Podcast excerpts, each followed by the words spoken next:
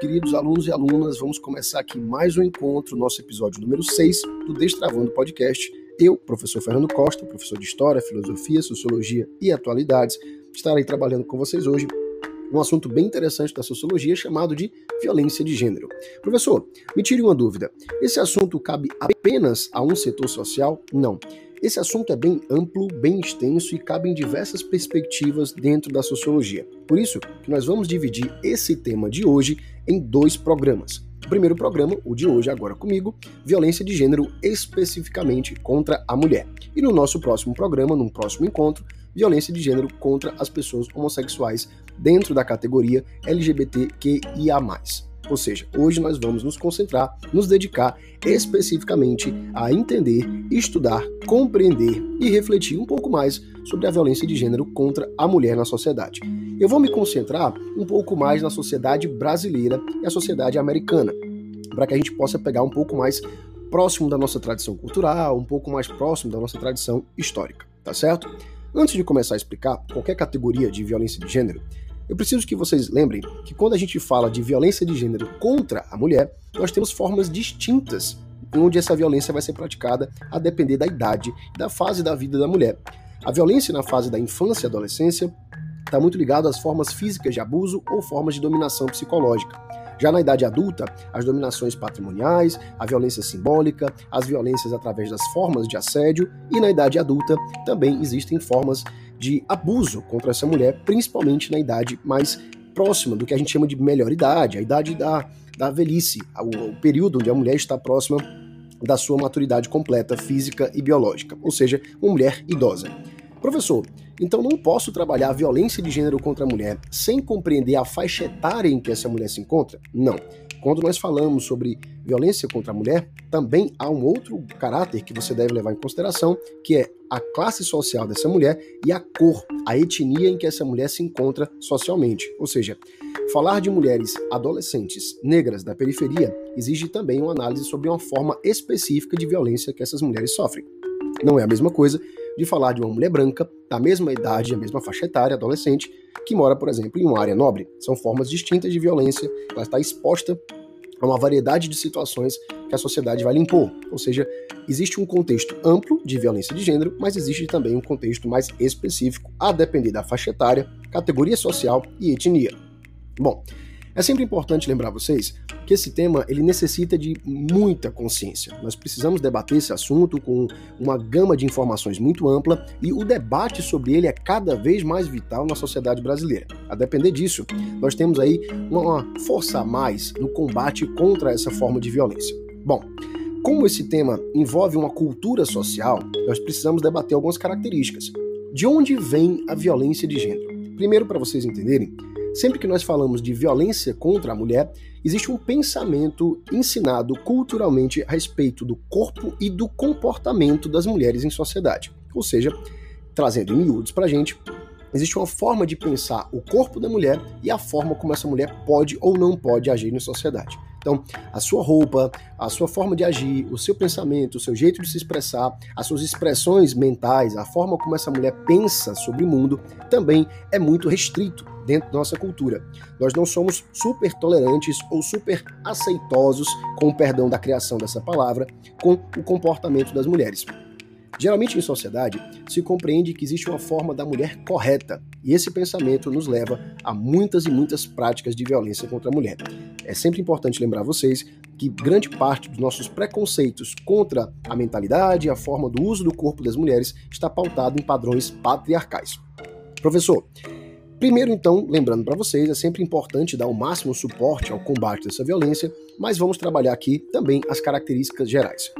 Primeira característica quando a gente fala de violência contra a mulher é que existe uma forte subnotificação. No Brasil, por exemplo, nós não temos uma ampla notificação, um amplo patamar de pesquisas, estudos e dados que corrobore ou que fortaleça o combate a essa forma de violência. Então, a subnotificação é um dos fatores importantíssimos para que essa violência seja perpetuada. Ora, se não existe uma notificação adequada e formalizada pela justiça, muitas vezes também não vão existir políticas públicas que combatam essa forma de violência.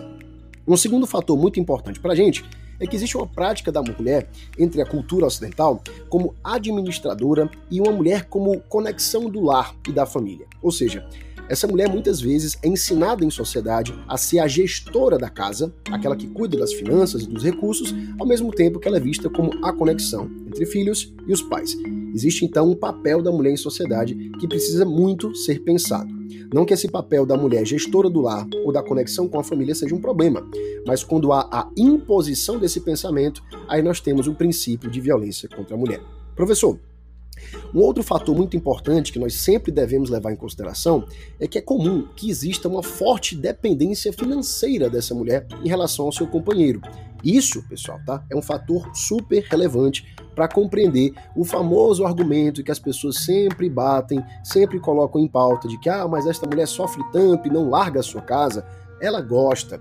Esse pseudo-argumento, essa ideia tosca, terrível, triste, mesquinha, não leva em consideração que ali há uma forte dependência, ou financeira ou afetiva, em relação ao lar.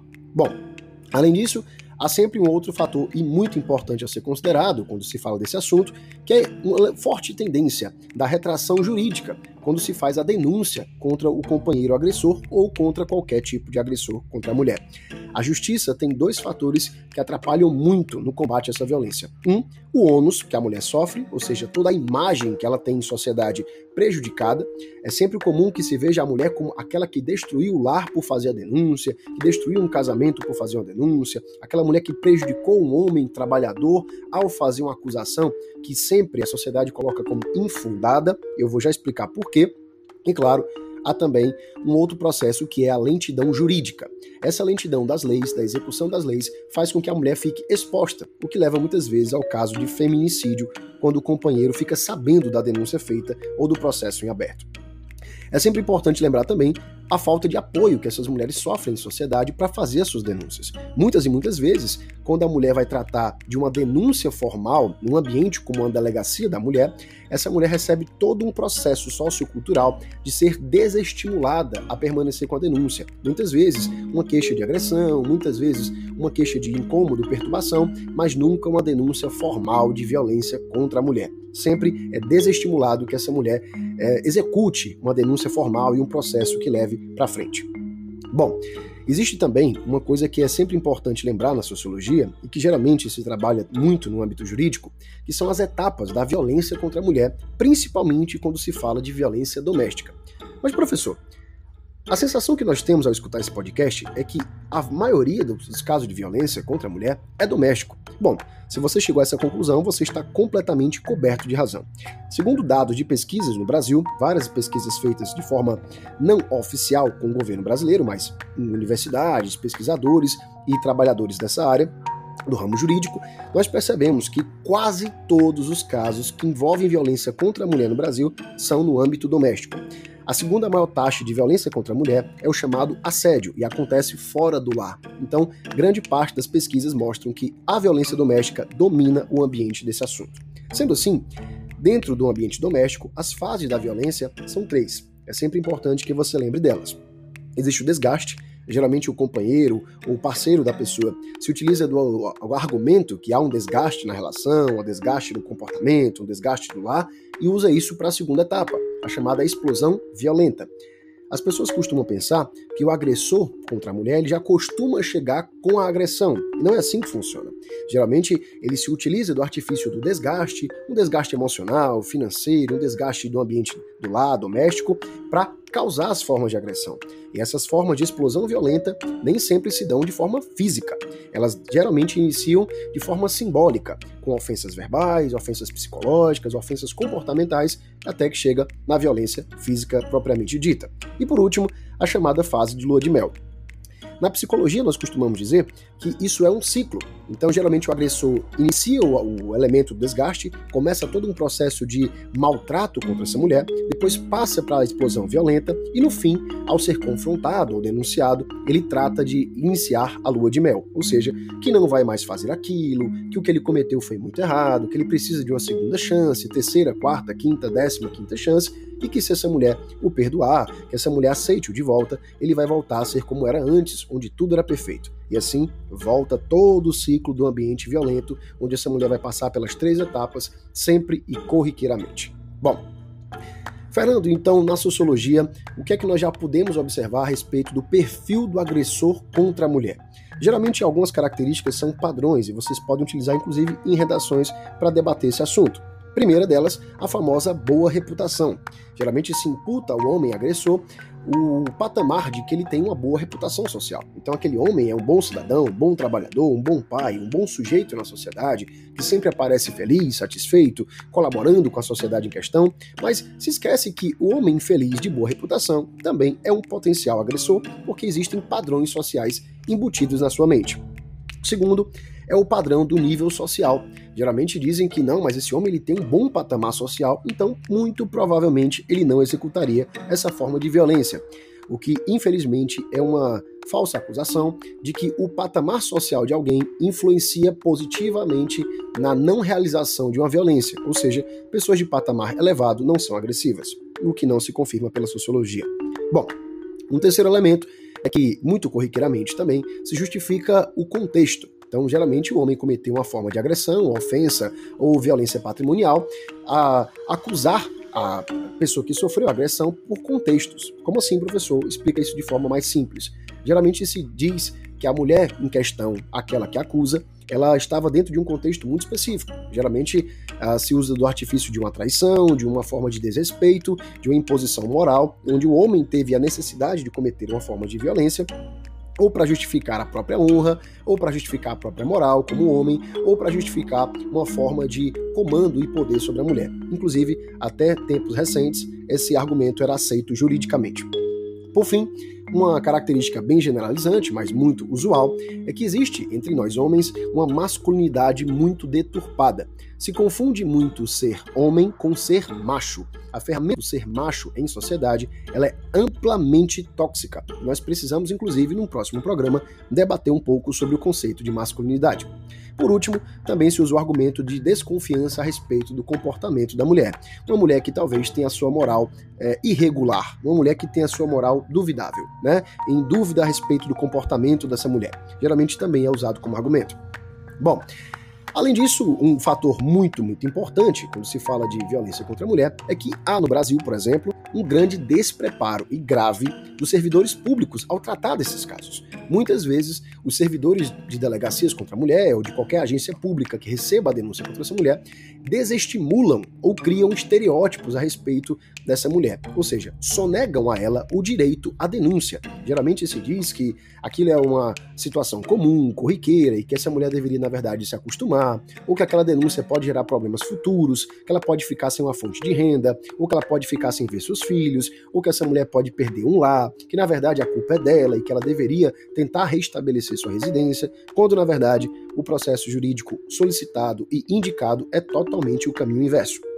Bom, a tratar também de alguns avanços que nós temos no Brasil e alguns retrocessos, temos, por exemplo, a Lei Maria da Penha. É sempre importante lembrar que a Maria da Penha se aplica tanto a homens como a mulheres. Essa lei se baseia na ideia de que exista um relacionamento afetivo entre as pessoas. Ou seja, se eu tenho uma companheira e eu tenho um companheiro e ali sofremos uma forma de violência, já se aplica a Maria da Penha.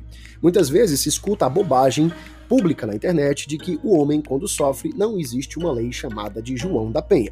Bom, uh, geralmente essa resposta é dita por pessoas que consomem muito capim no café da manhã, mas seres humanos normais, regulares, amamentados, com um telencéfalo altamente desenvolvido, dois hemisférios cerebrais e alfabetização completa, já devem ter percebido que a Lei Maria da Penha se conclui e se aplica a pessoas de ambos os gêneros, geralmente mais utilizada contra a mulher, porque essa é o principal alvo das violências de gênero no Brasil, por exemplo. Bom, a segunda característica é que também há no Brasil a chamada Lei do Feminicídio, por que, que essa lei foi criada, professor? De forma sucinta e simples, é importante lembrar que o Brasil, infelizmente, aparece no quinto lugar mundial em crimes contra a mulher e assassinato de mulheres. Então, essa lei é super vital na legislação brasileira, a depender principalmente dos fatores que eu citei para vocês, que grande parte das formas de violência é dentro de casa. Então, é uma forma de garantir segurança para a mulher dentro do ambiente doméstico. Ainda, outras formas de violência que caberiam, inclusive, um programa específico para cada uma delas. A primeira dessas formas alternativas de violência é chamada de hipersexualização, quando o corpo da mulher, o seu jeito de andar, a parte do seu corpo e as suas roupas são hipersexualizadas para trazer a ideia de que a mulher está sempre suscetível ao comportamento sexual e que dizer não é uma forma de, entre aspas, charme dessa mulher. Então o homem tem o dever de forçá-la ou tomá-la ao ato, o que gera muitas vezes em diversas formas de abusos e formas de assédio. Por último, uma outra forma que também caberia um programa só sobre isso, que é o tráfico de mulheres tanto para prostituição como para trabalhos forçados nas questões de costura ou indústria cosmética. São duas formas de violência que são pouco abordadas, pouco tratadas, mas prometo trazer em breve para vocês essas duas formas de para que a gente possa trabalhar aqui juntos em mais um programa. Eu espero que você tenha gostado do episódio, que você tenha anotado as informações mais relevantes e que, claro, você compartilhe isso em todas as suas redes sociais. Esse podcast é escrito, organizado, gravado e editado por mim, professor Fernando Costa, que estou disponível a você para qualquer dúvida em todas as redes sociais. Eu te encontro no nosso próximo episódio. Um forte abraço, bons estudos.